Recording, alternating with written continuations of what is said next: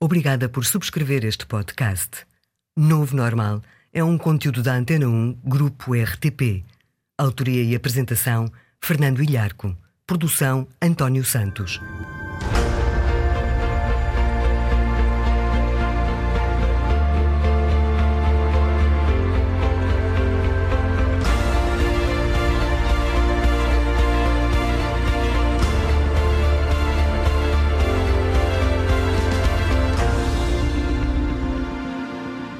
Viva! Quem motiva quem? O que motiva mais e o que parece que motiva, mas não motiva. Motivação para trabalhar melhor, para trabalhar bem e estar mais satisfeito. Motivação para ganhar, motivação para mudar. É o tema deste novo normal. Tal como a questão de fundo no ensino não é ensinar, mas aprender, também na motivação, o que faz a diferença, o único aspecto que é real, é o motivar-me e não o motivar-te. Só o próprio se pode motivar. Ninguém motiva ninguém. As pessoas são individuais, diferentes e complexas. O que eu compreendo não é necessariamente o que o outro percebeu. O que eu disse não é o que ele ouviu. O desafio da motivação não é por isso motivar, mas sim criar condições para que os outros, os meus colegas e eu mesmo, nos motivemos. Neste podcast vamos falar de dois tipos de motivação vamos dizer-lhe porque é que a motivação é o que mais motiva a mim e aos outros com quem trabalho. Vamos falar sobre a importância do ambiente, do contexto para um trabalho bem feito e eficaz. E vamos dizer-lhe porque é que tantos elogios e raspanetes que parecem funcionar, de facto não funcionam. Num mundo que muda, este é o novo normal. O Novo Normal, de Fernando Ilharco.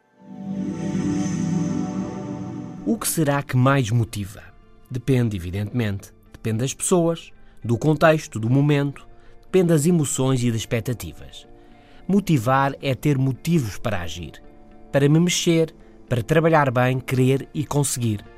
Em geral, considera-se dois tipos de motivação: a motivação extrínseca e a motivação intrínseca. A extrínseca liga-se mais a ter um emprego. A motivação intrínseca liga-se mais a ter um trabalho. Gosto de ter este emprego, da influência da organização onde trabalho, das possibilidades de carreira, gosto do ordenado, gosto do meu estatuto profissional e por isso trabalho bem. Mesmo não gostando por aí além das tarefas que tenho que fazer, trabalho bem. Isto é, estou extrinsecamente motivado. Ou trabalho bem porque gosto do meu trabalho no dia a dia. Gosto dos assuntos que analiso, dos desafios em que me envolvo. Gosto das minhas tarefas, elas realizam-me e satisfazem-me e por isso trabalho bem. Estou intrinsecamente motivado. Estes dois tipos de motivação podem ser fonte de satisfação ou de insatisfação. Mas qual a melhor? Motivação extrínseca ou intrínseca? Neste tipo de questões em que ambas as opções têm vantagens, o ideal, obviamente, é a motivação a sentar nas duas. Por um lado, estar motivado extrinsecamente, ou seja, trabalhar numa boa organização e ganhar bem, e gostar do que se faz no dia a dia. Mas, mas um dos tipos de motivação é de facto mais consistente ao longo do tempo. É a intrínseca. Fazer o que gostamos realiza-nos mais e geralmente leva-nos mais longe. Claro que também tem os seus limites. A motivação intrínseca funciona bem quando o extrínseco, isto é, o ordenado, a segurança, a carreira, estão razoavelmente acautelados. Além disso, o gostar do que fazemos nem sempre é óbvio. Podemos gostar pouco hoje e cada vez mais amanhã, ou o contrário. Num primeiro momento, a motivação extrínseca funciona bem. Parece ser, aliás, a que funciona melhor. Por exemplo, uma subida de salário e mais benefícios e a motivação sobe. Mas com o tempo estabiliza e é aí que a intrínseca faz a diferença. E se descobrir que alguém com o mesmo emprego ganha mais, isso desmotiva-o a não ser que a sua motivação seja intrínseca, lá está. Aí trabalha bem porque gosta e isso o realiza. Este é o novo normal estamos a falar de motivação. Mais à frente vamos dizer-lhe porque é que a motivação, a motivação dos colegas, do líder, dos colaboradores, tende a ser o que mais motiva ou desmotiva. Já a seguir, tantas vezes um elogio é seguido por um desempenho pior e a um raspanete segue-se uma melhoria da performance. e isto leva a pensar que os raspanetes funcionam melhor que os elogios. Mas não é assim. O Novo Normal. Podcast exclusivo. Antena 1. O Prémio Nobel da Economia Daniel Kahneman, que ganhou a distinção pelas suas investigações na economia comportamental, conta na obra Pensar Depressa e Devagar que um dia estava a lecionar na Força Aérea Israelita sobre liderança e treino eficaz. Tentava explicar que os prémios funcionam melhor que os castigos. Constatação assente, aliás, em investigações várias, tanto entre seres humanos como mesmo no reino animal. Kahneman conta então que um dos militares mais velhos pediu a palavra e contestou a ideia. Disse ele: Muitas vezes elogiei jovens pilotos devido a execuções perfeitas de manobras acrobáticas, pois na vez seguinte em que tentaram fazer o mesmo, fizeram pior. Por outro lado, berrei muitas vezes a pilotos por causa de más execuções e, em geral, eles melhoraram nas tentativas seguintes. Portanto, concluiu o militar, não me diga que o elogio funciona e que o castigo não funciona, pois o contrário é que é verdade. Ora, Kahneman tem razão mas também é verdade o que o militar israelita dizia. Muitos de nós já o comprovamos. Tantas vezes, depois de um raspanete por causa de uma asneira, as coisas melhoram. E a seguir a um elogio por algo muito bem feito, as coisas pioram. O que é que se passa então? A questão é esta: em quaisquer desempenhos, seja a conclusão de uma venda ou a finalização de um relatório ou uma tarefa técnica, a qualidade de um profissional varia ao longo do tempo. Umas vezes faz melhor, outras pior, algumas vezes faz mesmo mal e outras faz muito bem. E esta é a armadilha. O instrutor, como qualquer pessoa de boa vontade, elogia o que é feito muito bem e critica o que corre muito mal. Mas o que corre muito bem ou muito mal geralmente é apenas um resultado aleatório, só surge de vez em quando. Por isso, o mais normal, o expectável, a seguir a algo muito bom, é algo menos bom e o expectável a seguir a algo muito mau é algo melhor, e isto independentemente de quaisquer elogios ou raspanetes. Ou seja, o que o instrutor dizia passava-se de facto, mas passar-se-ia na mesma se ele não tivesse feito os elogios nem dado os raspanetes. Tecnicamente, este fenómeno chama-se regressão à média. O instrutor estava a atribuir uma relação de causa e efeito a um fenómeno aleatório. Estava convencido que os seus raspanetes eram motivadores e que os elogios eram desmotivadores, mas era apenas o acaso. Cuidado por isso. Depois de algo muito bom, geralmente vem algo não tão bom. E depois de algo muito mau, geralmente vem algo melhor. E isto independentemente do que você fizer ou disser para motivar este ou aquele. Este é o novo normal. A seguir vamos ver como a motivação pode estar sobreavaliada quando consideramos o seu impacto na qualidade da performance de um profissional. Mais do que a minha vontade e empenho, o ambiente, o contexto em que vivo, costuma ser o que mais pode contribuir para a qualidade do meu desempenho. Num mundo que muda, o novo normal. Mais do que a motivação individual, é o ambiente, o contexto em que se vive facilita ou dificulta a qualidade daquilo que fazemos. Dos famosos clusters de Michael Porter às ecologias das startups, passando por muitos outros fenómenos em que o desempenho de uma dada pessoa ou organização se faz depender de quem a rodeia, das condições de trabalho, das redes em que participa, o fenómeno está já há muito estudado. A motivação individual, a aprendizagem e a melhoria, claro que contam. Tanto mais quanto mais se procure desde o início estar no ambiente certo, mais favorável e propício a conseguir o que se quer. Por isso, muitas empresas e profissionais portugueses vão para Londres, vão para a Alemanha, vão para os Estados Unidos, vão para o Extremo Oriente, à procura de ambiente certo para irem mais longe em todo o mundo. O ambiente é a mão invisível que modela o comportamento humano, diz James Clear, investigador norte-americano, que pergunta: como ser um excelente agricultor no Canadá? A neve não vai ajudar.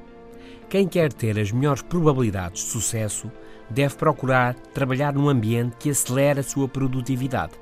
Automatize por isso as boas decisões. Se cada vez que melhorar tiver que pensar e decidir, as coisas vão ser muito custosas. Por exemplo, quer perder peso? compre pratos mais pequenos para as refeições lá em casa, sugere James Clear. Numa experiência levada a cabo na Universidade de Cornell, uma diminuição do tamanho dos pratos em 20% levou a que as pessoas em causa comessem, em geral, menos comida, na mesma proporção da diminuição dos pratos. Torne mais fácil o que fazer e torne mais difícil o que não quer fazer. Não precisa de eliminar, mas, por exemplo, bloqueie algumas mensagens constantes nos mídias sociais, se quer aumentar a produtividade do seu trabalho. Ponha as bolachas numa prateleira mais alta e difícil acesso, se não quer comer tantas bolachas. E escolha um ginásio a caminho de casa ou do trabalho e não escolha o melhor ginásio, mas muito fora de mão. Este é o novo normal e estamos a falar de motivação, de quem motiva quem e do que motiva mais. A seguir vamos dizer-lhe porque é que a motivação assenta em medos inconscientes, no medo de não ser aceito pelos outros, no medo de não conseguir e no medo de não controlar as coisas. Num mundo que muda, este é o novo normal. O novo normal também no FM da Antena 1. Diariamente, às 17h50. A motivação está fixada no êxito. Mas há diversos tipos de êxito, sucesso. Qual é o seu? Como se costuma dizer, o que é que o faz correr? Eu compito comigo mesmo, ouvimos tantas vezes. É. Disse Heidegger, o filósofo alemão. Cada um tem-se a si próprio para ser. E é o que ouvimos desde pequeninos o que é que queres ser quando fores grande. Por isso, tendo a nós próprios para ser, os nossos receios, inconscientes mais das vezes, são essencialmente três: o medo de não ser aceito pelos outros, o medo de não conseguir e o medo de não ter influência, de não controlar as coisas. A sensibilidade a estes medos varia de pessoa para pessoa e está na origem da motivação. A motivação assenta em motivos, passo o pleonasmo, em motivos que reduzem ou anulam estes medos. A maior fonte de stress para muita gente é o medo do olhar negativo dos outros, refere o investigador Ian Robertson na obra The Winning Effect, o efeito vencer. Há muitos milhares de anos, essa rejeição dos outros significava pura e simplesmente o abandono e a morte. Por isso, ainda hoje, a vontade de agradar é um poderoso motivador. O medo de falhar pode também funcionar bem para se ganhar pode, no entanto, levar a que nada se faça. Atenção! Se se tiver mais medo de perder do que vontade de ganhar, então nada feito. É importante, por isso, fazer e avançar. Na motivação, o poder também é importante.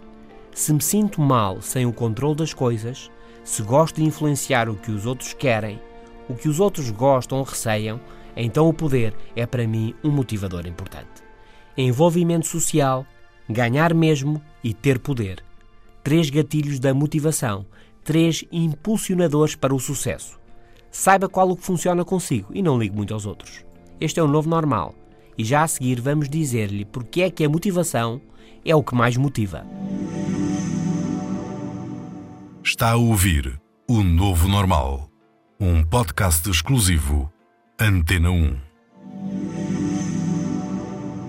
Todos conhecemos pessoas que parecem gerar bom ambiente. Por exemplo, um diretor que é um bem disposto, que sorri, ri, que fala com este e aquele, que está motivado e por isso desencadeia na sua equipa reações do mesmo tipo. Hoje sabe-se que o ambiente que se gera, a imitação que tende a acontecer, não ocorre apenas ao nível simbólico e cultural. É também um fenómeno químico, assente nos neurónios espelho e no magnetismo positivo criado entre as pessoas a partilha de boas sensações, a coesão da equipa, a abertura entre os profissionais gera um ambiente em que é mais fácil trabalhar e onde o trabalho é mais produtivo.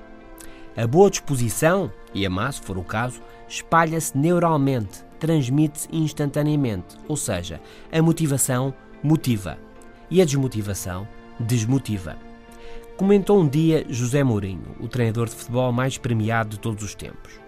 Eu acho que a melhor maneira de motivar pelo menos a mais consistente, que deixe menos dúvidas e de mais fácil entendimento e durabilidade, é motivar os outros com as minhas próprias motivações. A motivação passa naturalmente. Eu passo-a em cada dia e cada hora, na maneira como falo, como atuo, como me comporto, como gesticulo, até na forma como pressiono os que trabalham comigo. Disse Mourinho. A minha motivação, acrescentou, é o motor da motivação dos outros. Concluiu. No fundo, eu acho que a motivação do líder é aquilo que perdura. Todos nos influenciamos no que fazemos e dizemos, na postura e na química corporal. E o líder, os líderes são os mais decisivos, os que mais modelam o ambiente e definem a situação. É aí, na mente do líder, do líder formal e dos líderes informais, que no limite está a escolha entre a papelada e o envolvimento coletivo, entre o desinteresse e a motivação que faz acontecer. Este é o novo normal. Hoje sobre motivação. Sobre quem motiva quem, o que motiva mais e o que motiva menos, e o que parece que motiva, mas não motiva. Falamos também do medo, dos medos inconscientes e da sua ligação à motivação. E por fim dissemos que a melhor estratégia para motivar, para envolver e incentivar os seus colegas é você mesmo estar motivado. No mundo que muda, este é o novo normal. Boas férias, regressamos em setembro. Fernando Ilharco, um abraço.